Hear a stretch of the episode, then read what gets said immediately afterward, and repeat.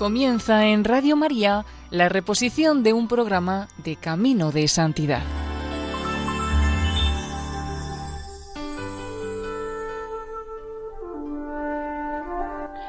Bienvenidos a Camino de Santidad. El equipo del voluntariado de Radio María en Castellón, Nuestra Señora del Lledó, les ofrece el cuarto capítulo dedicado a la vida de Santa Maríam de Jesús crucificado, también conocida como María de Belén o la pequeña árabe.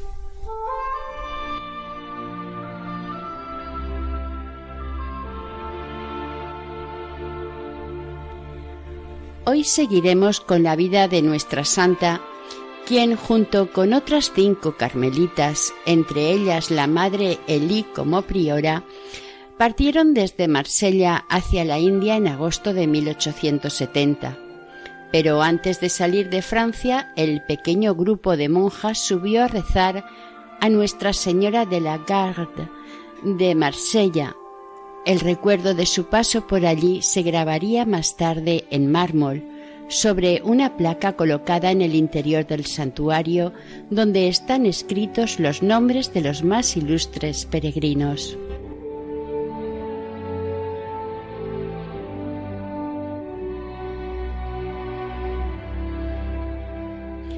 La travesía fue bastante dramática. Se conserva un diario de ruta dictado por ella. Es una larga carta que envió al padre Manaudas, de la cual les narraremos parte. Dice así. La travesía del Mediterráneo fue muy buena, aunque nos mareamos.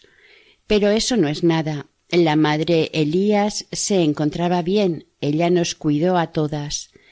Durante todo este tiempo he podido meditar y he recibido muchas gracias. En el Mar Rojo estuve enferma. Un día en que la madre Elías me había enviado a nuestro camarote, Sor Eufrasia vino unos instantes después y me dijo Tengo una cosa que comunicarle. Esta mañana, después de la comunión, Jesús me ha hecho ver las necesidades de Francia y de la India. Él pide cinco víctimas. Yo me he ofrecido ya con Sor Estefanía y tengo la impresión de que aún hacen falta la madre Elías, la madre subpriora y usted. En aquel mismo momento sentí algo extraordinario y vi que ellas habían sido aceptadas por Jesús y que iban a morir. Al día siguiente, a la misma hora, las tres se pusieron enfermas. El padre Lazar se ofreció en lugar de todas ellas. Yo misma tenía tanta pena que por la noche caí enferma, así como Sor María del Salvador. El comandante fue muy bueno con nosotras, nos cuidó a todas. Sor Estefanía murió hacia medianoche. Imposible explicarle la pena del padre Lazar. Cuánto le estamos costando. El pobre padre nos dijo que teníamos que dejar el barco y bajar en Adén, donde Sor Estefanía sería enterrada a las seis. Los capuchinos de Adén fueron muy buenos con nosotras. La segunda hermana que murió fue Sor Eufrasia en Adén. Dejando por un momento la carta, diremos que de allí fueron a Madrás pasando y deteniéndose en varios lugares más. Volviendo a la carta. Al llegar a Calicut, vino una gran procesión a recibir a Monseñor. Este se les había unido en Madrás. En Calicut nuestra madre guardó cama. Al despertarme de un éxtasis, Hice generosamente el sacrificio de nuestra madre, aunque con mucho dolor. Usted sabe, Padre mío, cuánto le cuesta a un hijo el sacrificio de su madre, y sobre todo de una madre tal como la madre Elías. En el momento en que iba a expiar le dije Madre mía, dígame su última palabra. Ella me respondió Haga todo lo que le digan. Gracias, madre querida, no olvidaré jamás estas palabras. Después de esto entró en agonía, murió como una santa. Ahora, padre, estoy desligada de todo. De una carta de la nueva priora Madre María del Salvador extraemos lo siguiente. Imposible, decía entonces el padre Gracian a propósito de los éxtasis de la vidente, que esto no sea de Dios. Esta hija piensa tan poco en estas cosas extraordinarias, está siempre solo ocupada en las cosas de la cocina, qué entrega y qué caridad para con todos. Ahora estoy más segura que nunca en que todo lo que ocurre en esta querida hija es cosa de Dios y que, a pesar de mi indignidad, seré testigo de las misericordias de Dios en esta alma. Monseñor María Efrén, el padre Lazar y el padre Gracián son de mi opinión. En un principio el padre Lazar era totalmente opuesto a nuestra santa, no gustándole para nada lo extraordinario, como él decía. Cambió completamente de opinión durante la travesía. En el momento de la muerte de la madre Elías dijo He visto que Dios estaba allí. Al evocar a las tres víctimas de esta ruta de la India, Monseñor María Efrén escribió Creo que nuestra fundación está asegurada, está construida sobre la roca de la cruz.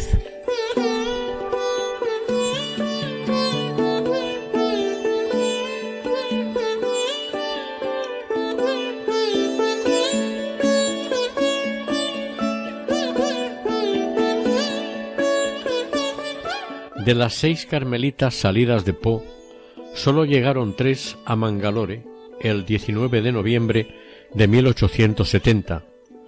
A la llamada de Monseñor María Efrén, los Carmelos de Po y Bayona enviaron refuerzos.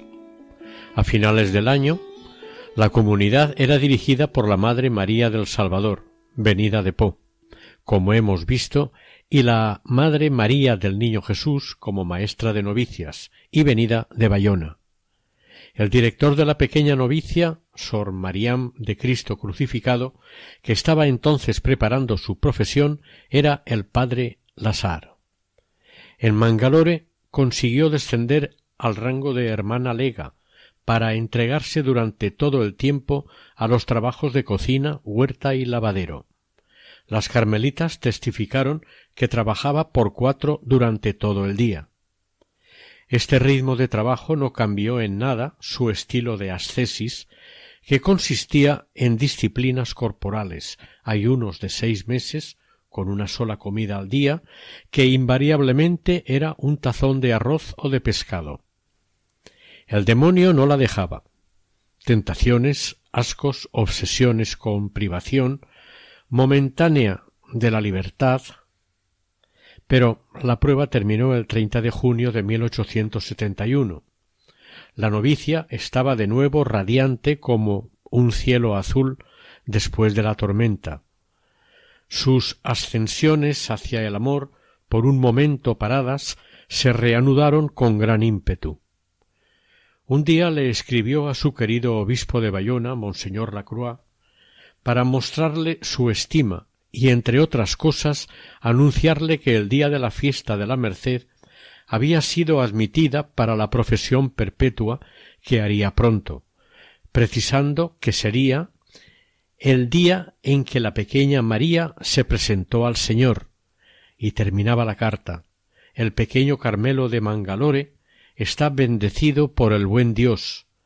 Madre Elías desde el cielo nos ve y nos protege esta tierna madre vela por nosotros. La novicia, en efecto, había sido admitida en capítulo por unanimidad para la profesión perpetua, y como le había asegurado la madre Elías en una aparición, la ceremonia había sido fijada para el 21 de noviembre, fiesta de la presentación de Nuestra Señora en el templo.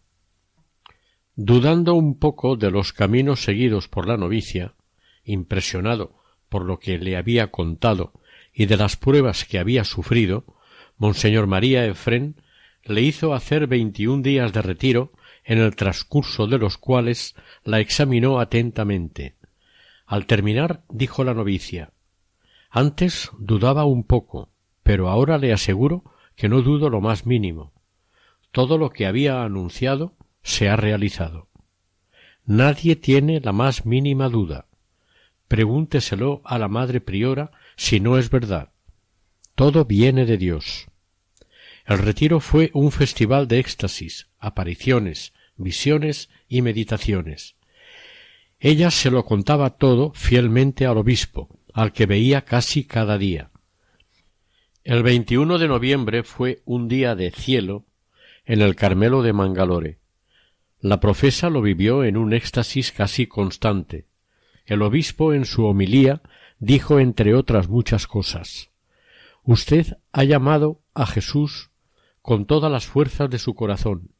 Lo ha pedido día y noche.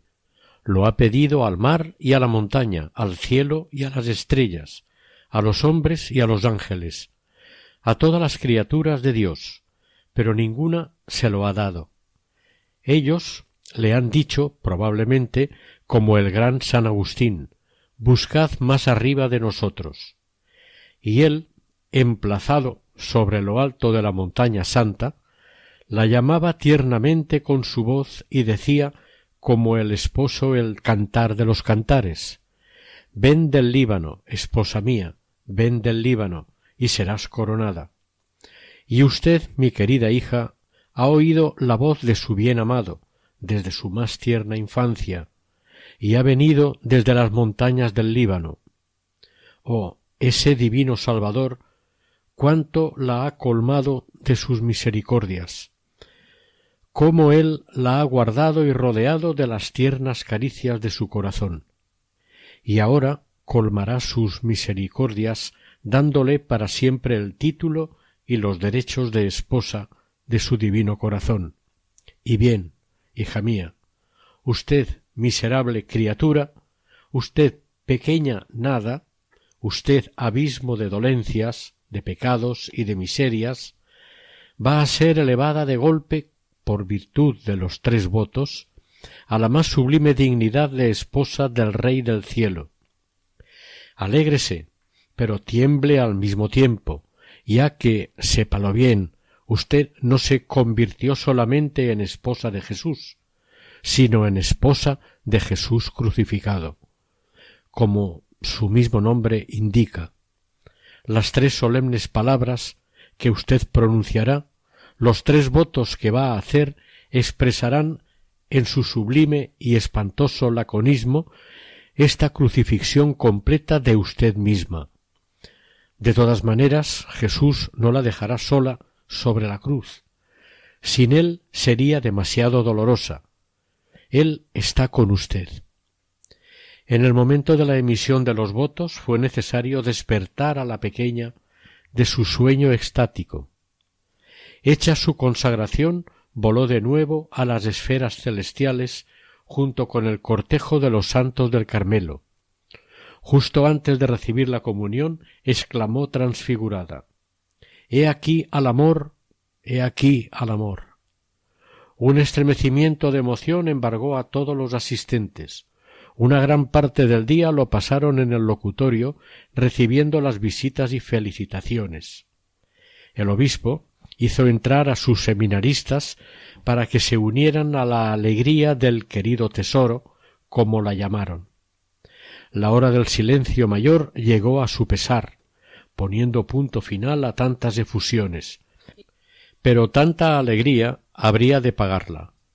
El 4 de septiembre de 1868, el ángel bueno que la había poseído ya le anunció el regreso de Satán y había dicho Durante tres años el demonio obsesionará tu imaginación, sufrirá más allá de lo imaginable.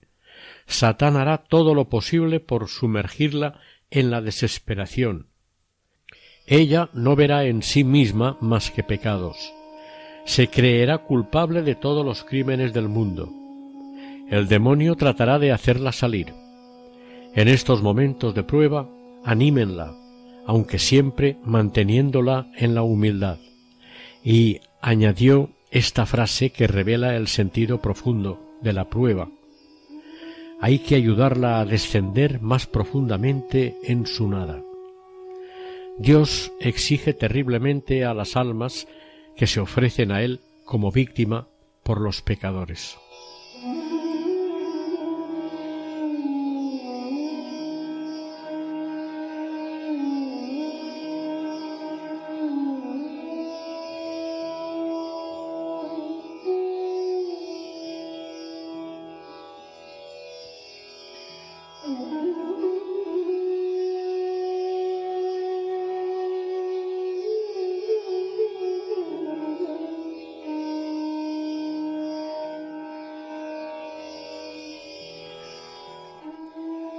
Al día siguiente de la profesión todo cambió, todo se ensombreció, todo empezó con una palabra que el Señor dirigió a su esposa.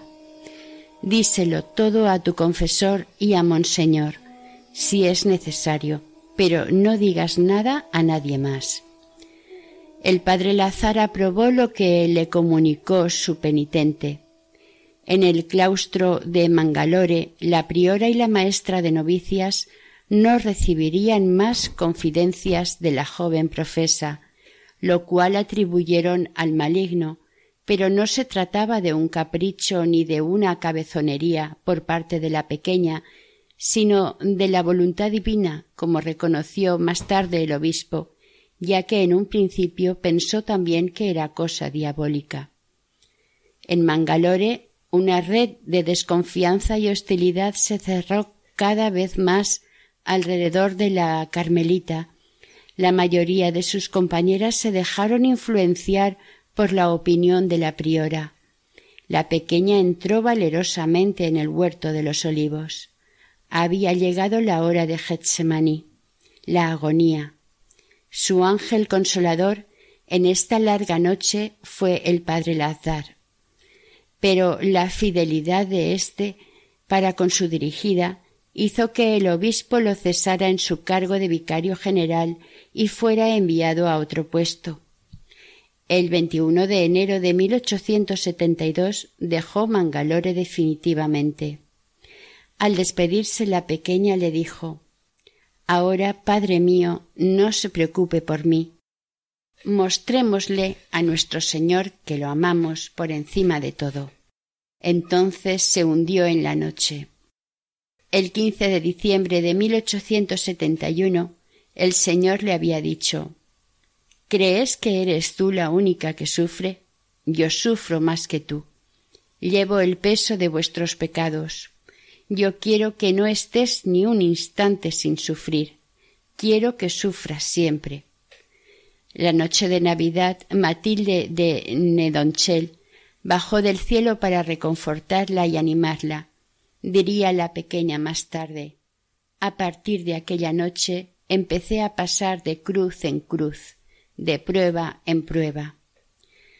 Trataron de persuadirla de que todo era fruto de su imaginación, que sus visiones no eran más que delirios de una oriental de imaginación desbocada, que sus estigmas se los había hecho ella con un cuchillo, sin embargo, sus compañeras se vieron obligadas a reconocer que, a pesar de todo, siempre estaba igual de amable, generosa y entregada. Estas no eran sino las primeras estaciones de un largo vía crucis. Dios se las apaña de maravilla para hacer beber a sus elegidos el cáliz a pequeños sorbos hasta las heces. El obispo se puso en contra de Sor Mariam y dijo a la superiora que era una iluminada, que no había nada de sobrenatural en ella. El ambiente se enrareció hasta tal punto que no se podía quedar por más tiempo en Mangalore. Después de haber sido la elegida para ser la fundadora de este Carmelo indio, Dios la reservaba para otra fundación misionera. Debía volver a Po para preparar una nueva aventura. Los caminos de Dios son curiosos y a menudo trágicos, pero Él sabe a quién pide tales sacrificios. Como dice un proverbio, el que hace la cruz hace también la espalda para llevarla. Las superioras de Mangalore devolvieron a Sor María de Jesús crucificado al Carmelo de Po. En una aparición el día de Pascua, Matilde de Nedonchel le había dicho Hermana, váyase.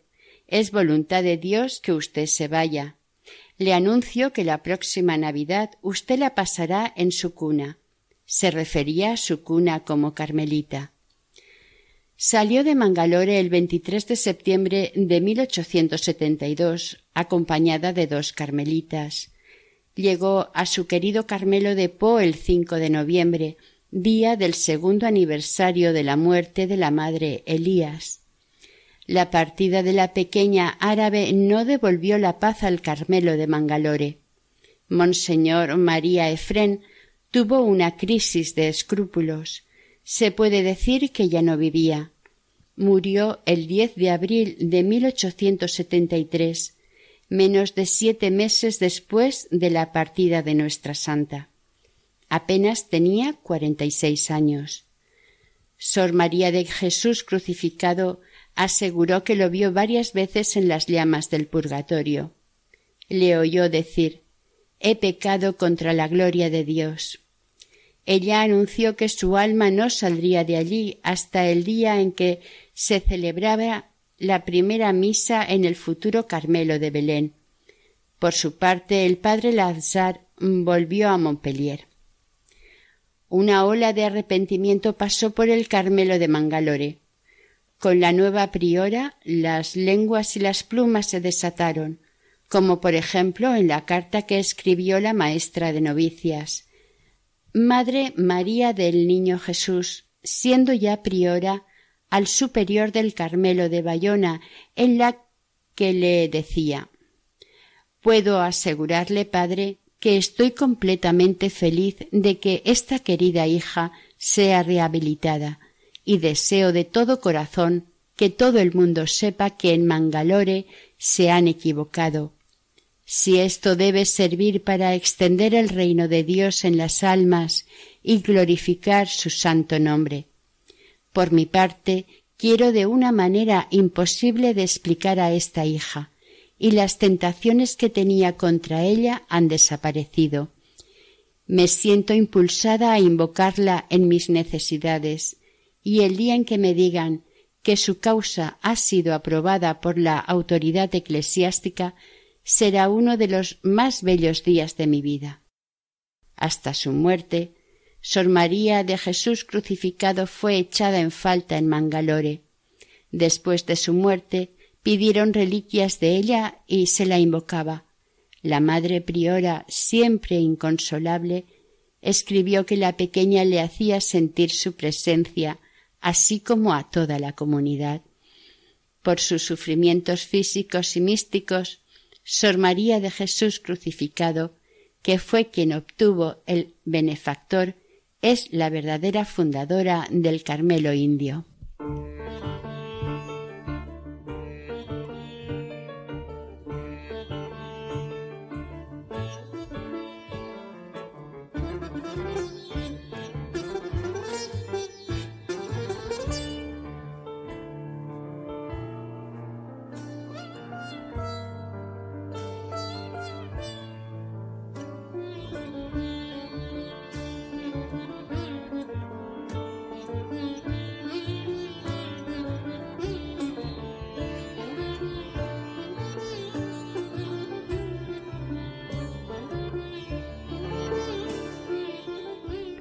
En Po nuestra santa fue recibida con gran alegría por parte de la comunidad y del obispo Monseñor Lacroix.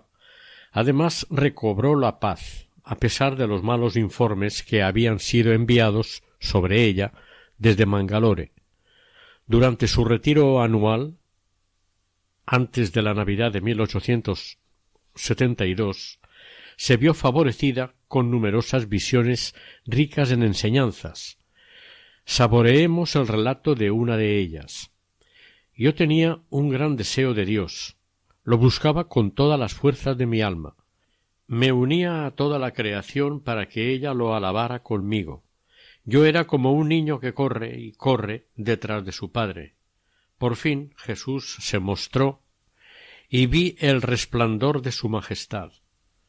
Imposible explicar la alegría de mi alma era el paraíso en la tierra. Me vino la idea de pedirle muchas cosas, pero antes lo acaricié. Le dije toda clase de cosas que se le ocurrieron a mi corazón para conmoverlo. Hice como el niño que quiere conseguir algo de su padre y que comienza con mil caricias. Le rogué por las almas del purgatorio. Jesús se volvió entonces más brillante y vi salir de sus manos rayos de luz y gracias que caían sobre estas pobres almas. Parecía que Jesús tenía una gran necesidad de repartirlas y las daba con mucha solicitud y abundancia. A continuación oré por los pecadores, y Jesús hizo lo mismo que hace con las almas del purgatorio. Cuánta alegría ver este amor, esta misericordia del Señor. Pero cuando he querido rogar por los sacerdotes religiosos y religiosas, los rayos que descendían de las manos ascendieron y desapareció todo. Mi corazón cayó en una gran tristeza, una angustia terrible, ya que formo parte del número de las religiosas. Lancé suspiros y estallé en sollozos. Cada vez que pienso en lo que vi, no puedo impedir el llorar. Qué culpables somos nosotras, que deberíamos ser el consuelo de Jesús. Durante este segundo período de Po, la santa improvisó muchos cantos que cantaba arrebatada con una voz extraordinaria desbordaba de admiración y reconocimiento a la vista de la creación. Es verdad que en Po se sentía mimada en este aspecto con la incomparable línea azulada que percibía en el horizonte desde el Carmelo, viendo los Pirineos. Dios mío, qué ingrato es el hombre ante su Creador. Vos tan bueno, Dios mío. Oh ingratitud de las criaturas. Dios mío, mi corazón es demasiado pequeño. Quisiera un corazón más grande que el universo para amaros, oh amor mío. Cuántas veces, exclamando esto, volaba hacia la cima del tilo. Quien cortara, quien quitara las ramas que me impiden ver la patria celestial e ir hacia mi bien amado. Ya no puedo más en este exilio. Esta segunda estancia en Po, la pequeña, la llamaba sus vacaciones. Había sido avisada de que esta vuelta a sus raíces carmelitanas no tenía otro fin que preparar una última etapa, otra aventura espiritual, la fundación de un Carmelo en la patria misma de la pequeña árabe, en su querida Palestina. Desde su regreso de Mangalore, Sor María de Jesús crucificado, soñaba con un Carmelo en Belén, y al fin se lo dijo al abate Senguilí a la priora Madre María de la Inmaculada Concepción. Tuvieron sus dudas, pero la vidente insistía. Dios quiere esta obra y se hará. Ustedes verán cómo todas las dificultades se allanarán a la hora querida por Dios. Pero cuántos obstáculos se acumularon. Se ofreció la fundación a la reina de Bélgica. Al parecer la carta nunca llegó a sus manos. A continuación a una generosa señorita de Po, pero ésta después de haber dado su sí, tuvo que volverse atrás y finalmente, a principios de 1874, se le ofreció a otra señorita de Po, rica por su cuna, sus virtudes y su fortuna. Se llamaba Berta d'Artigot su confesor, que era también el director de Sor María de Jesús crucificado, era el padre Estrate, a quien hemos mencionado en otro capítulo. Sor María de Jesús crucificado, Berta d'Artigó y el padre Estrat estarían en adelante unidos por unos lazos muy estrechos en esta aventura palestina deseada por el cielo cuántos obstáculos tuvieron que vencer. Monseñor Lacroix, muy prudente y creyendo en el valor de los retrasos, retrasaba constantemente los pasos a dar para pedir el permiso a Roma y poder fundar. Finalmente, el 20 de julio de 1874, fiesta de San Elías, Monseñor Lacroix fue convencido para que escribiera la carta y éste le mandó lo hiciera al padre Senguilí y aquella misma noche la carta salió para Roma.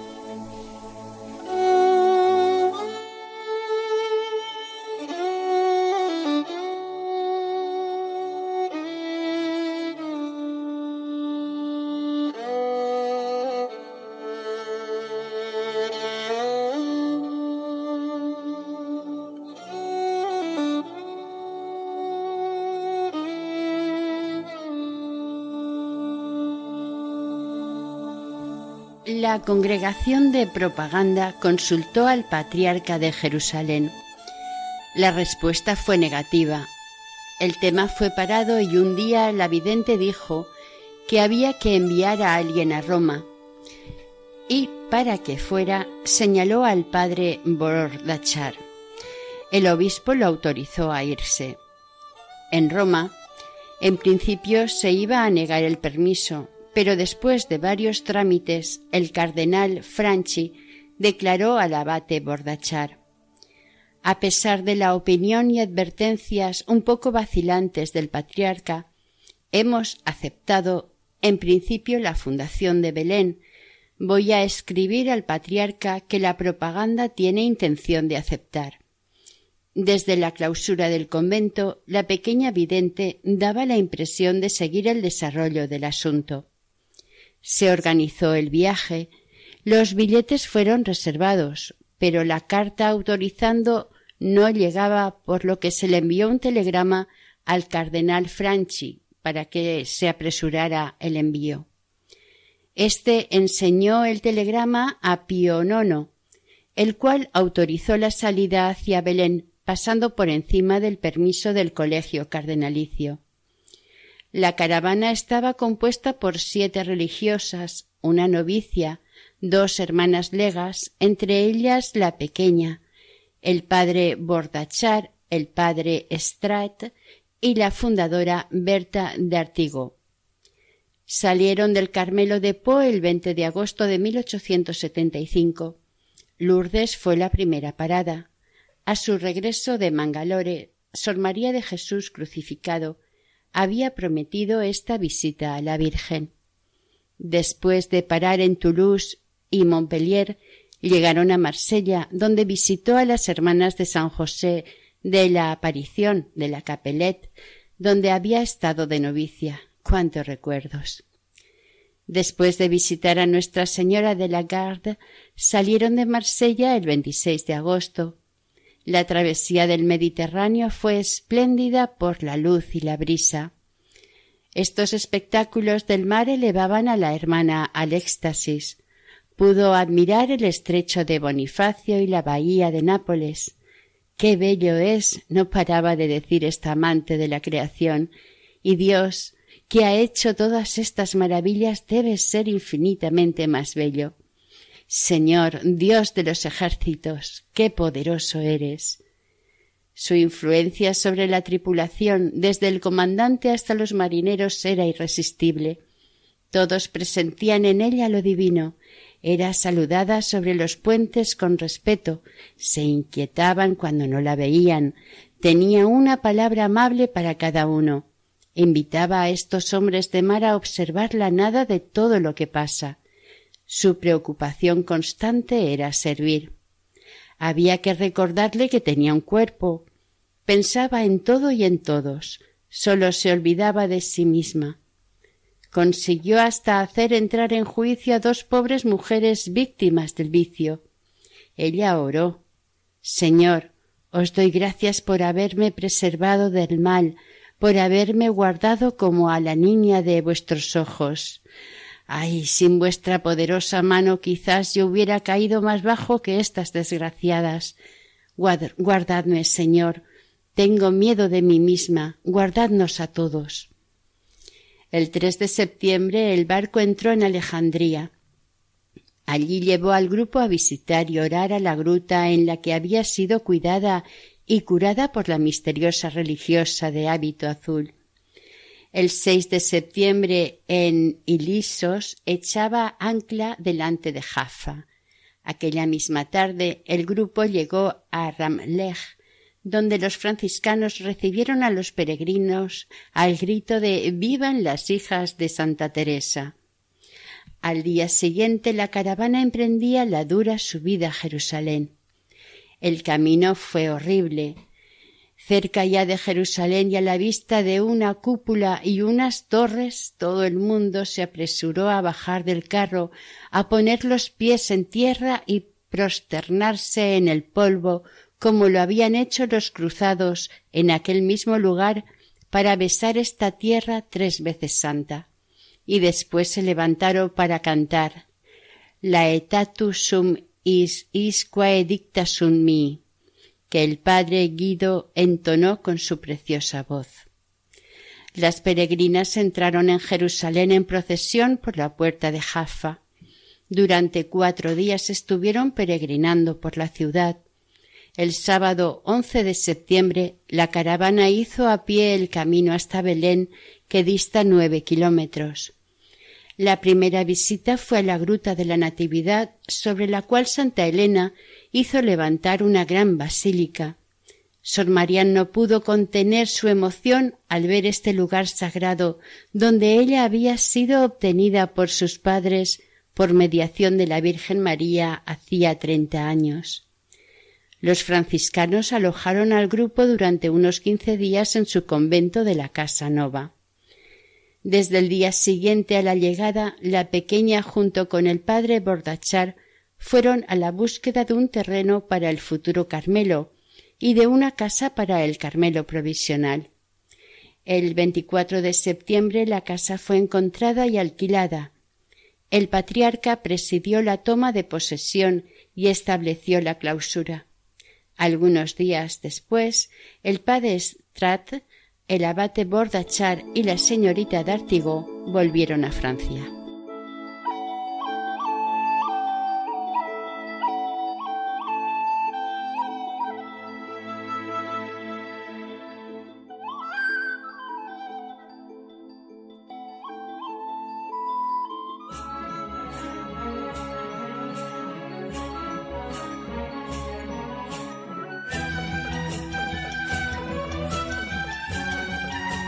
Un signo del cielo fue anunciado a Sor María de Jesús crucificado para señalar el sitio del futuro monasterio de Belén.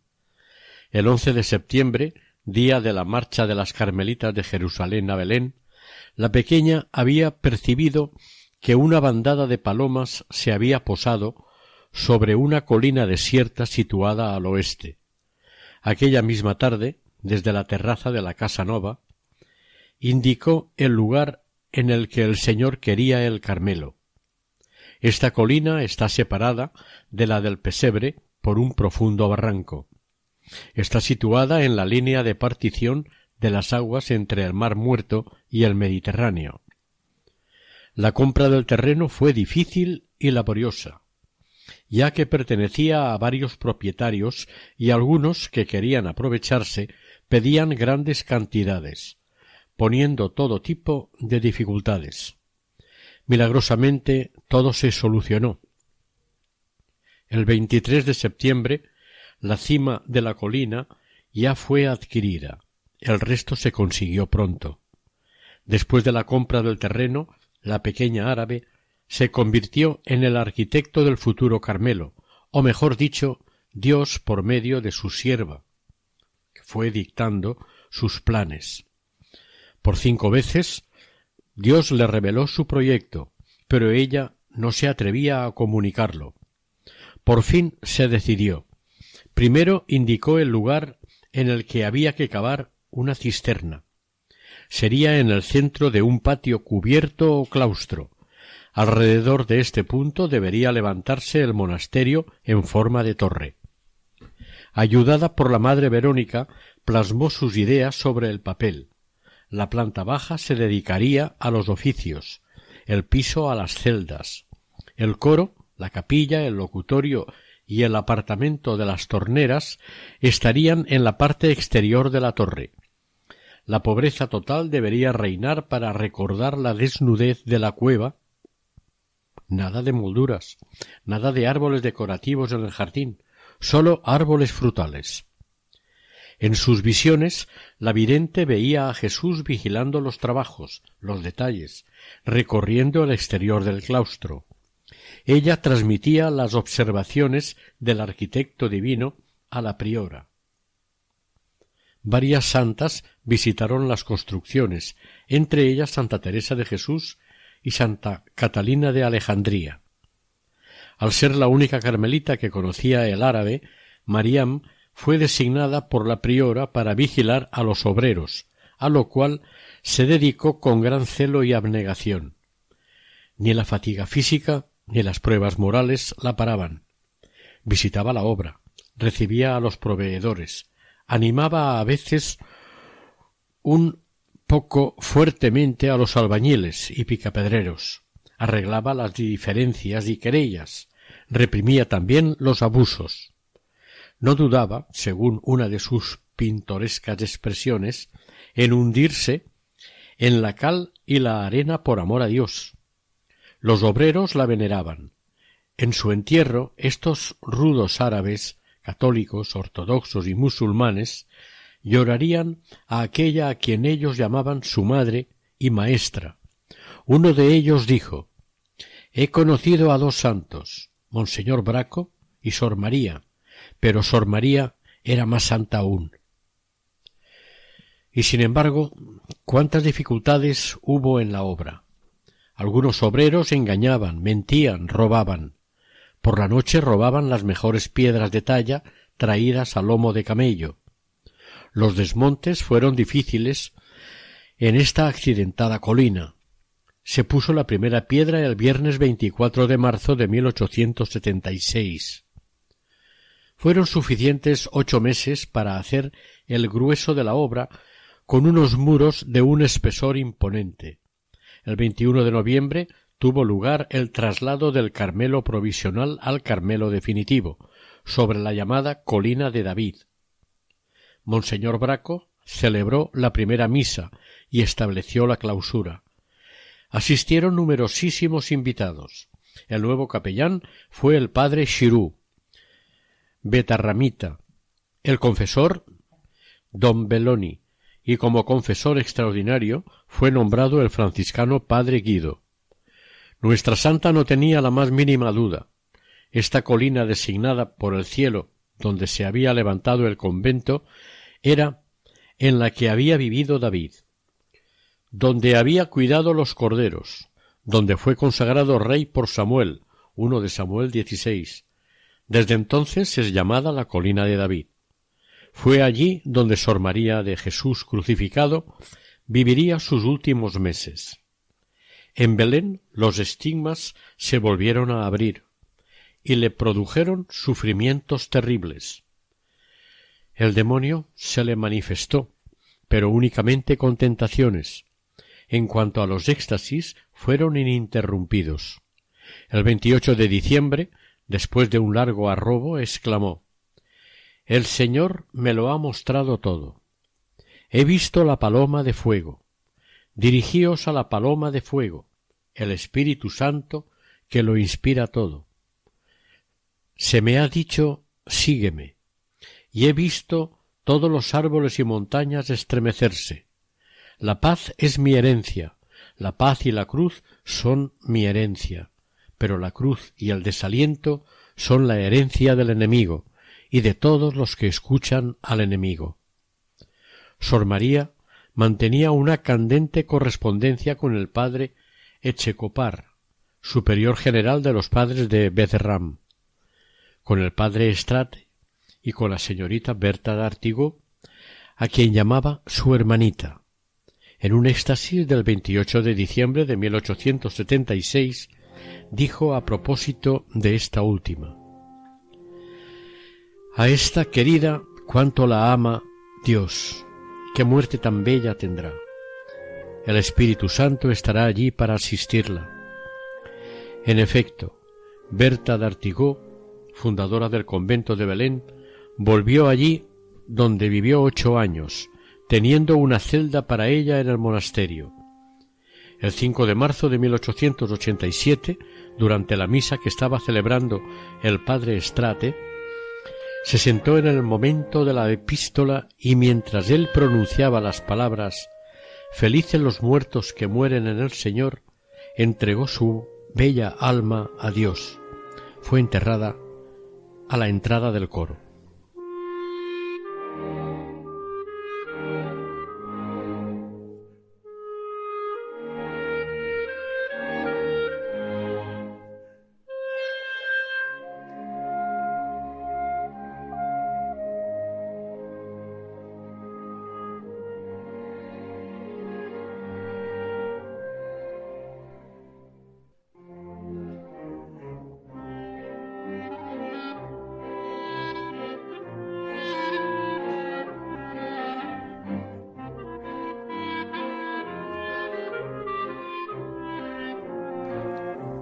Apenas llegada a Belén, Sor María de Jesús crucificado anunció que nuestro Señor quería también un Carmelo en Nazaret.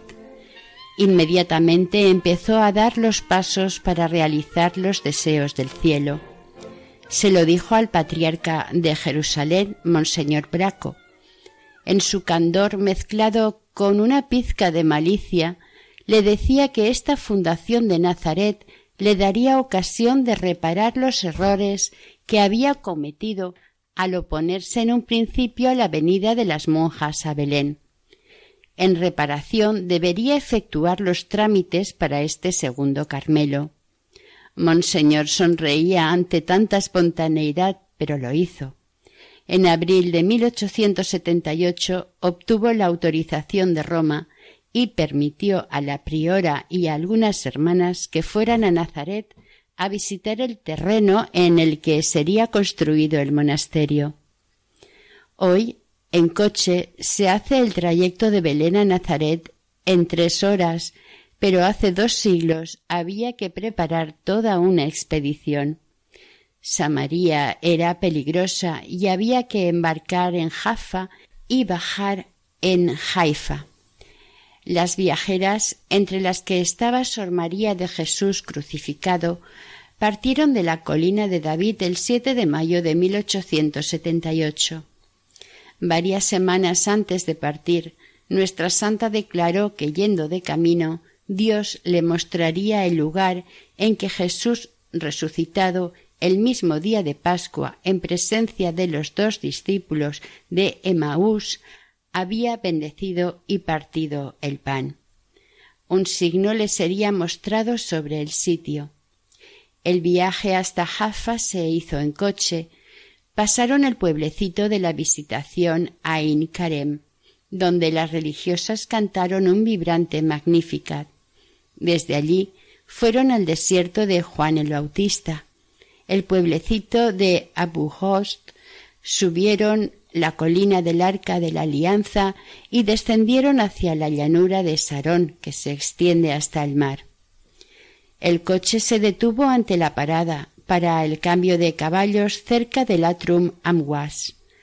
Apenas puesto el pie en tierra sin esperar al guía, la pequeña que no había estado nunca por allí aceleró el paso, embargada por el éxtasis, y se alejó muy aprisa de sus compañeras, que las seguían a través de las rocas y los campos sembrados. Casi corría, dirá más tarde la maestra de novicias. Al cabo de unos minutos alcanzó la cima de un cerro, donde entre las hierbas y espinas afloraban piedras talladas. Radiante y emocionada, se volvió hacia sus hermanas que estaban sin aliento y les dijo en voz alta es verdaderamente el lugar en el que nuestro Señor comió con sus discípulos. El emplazamiento fue comprado por la señorita d'Artigó. Cuando se hicieron las excavaciones por la Escuela Bíblica y Arqueológica Francesa de Jerusalén, a partir de 1924, el resultado fue sorprendente. Se encontraron tres santuarios superpuestos, uno romano de principios del siglo III, otro bizantino del siglo V y el tercero medieval del siglo XII. Los cristianos habían tenido el cuidado de preservar la memoria de Maús hasta donde habían podido. Embarcadas en Jaffa, las cuatro viajeras descendieron en Haifa. De allí subieron el Monte Carmelo para venerar la cuna de su orden y a San Elías del que Mariam era tan devota. De Haifa fueron a Nazaret. La ruta pasaba por Sefamar, donde las hermanas descansaron durante unos días en una comunidad religiosa. Allí una de las religiosas estaba a punto de salirse. Ella misma lo contó cuarenta años más tarde. Cuando Sor María de Jesús crucificado llegó, tuve la inspiración de hablarle, pero no me atrevía, y ella me miraba con unos ojos. Se hubiera dicho que éstos leían mi alma. Por fin, un momento en que ella estaba sola aquí mismo, fui hacia ella. Yo tenía mucho miedo. Entonces, dando un rodeo, le dije Sor María, si una persona quisiera irse. No me dejó terminar. Me miró con ojos llenos de cólera y me dijo Hermana, usted está muy bien aquí, está muy bien aquí. Había adivinado lo que me ocurría. Al momento mi pena desapareció ya no tuve más ganas de irme y ahora, después de cuarenta años, le pido me haga joven para poder trabajar aún.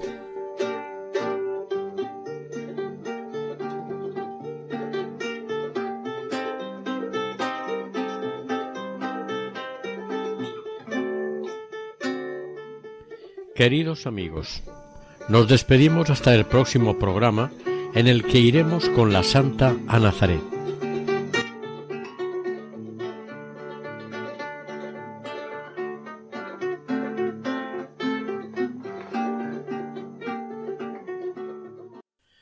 Terminamos con la oración. Señor Jesús, que para redimirnos has querido encarnarte en Nazaret, nacer en Belén y morir en Jerusalén, dígnate recordar que Tierra Santa también vio nacer y morir a tu pequeña Santa Sor María de Jesús crucificado. Acuérdate, Señor, que para glorificarte en ella la colmaste de gracias y virtudes excepcionales, de manera que recordaba por su pureza y humildad a los lirios del campo que tú mencionas en el Evangelio. Si con ello, Señor Jesús, debes encontrar un aumento de alabanza, dígnate glorificarte aún en tu humilde sierva, a la que pedimos interceda ante ti por todos nosotros, aumentando nuestro amor por ti y tus cosas. Amén.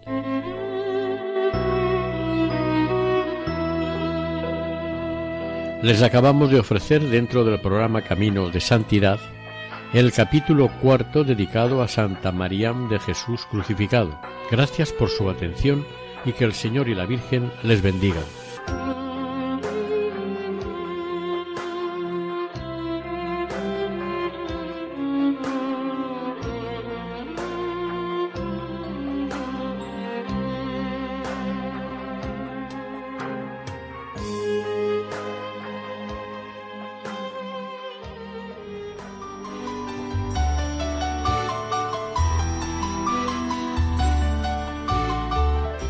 Finaliza en Radio María la reposición de un programa de Camino de Santidad.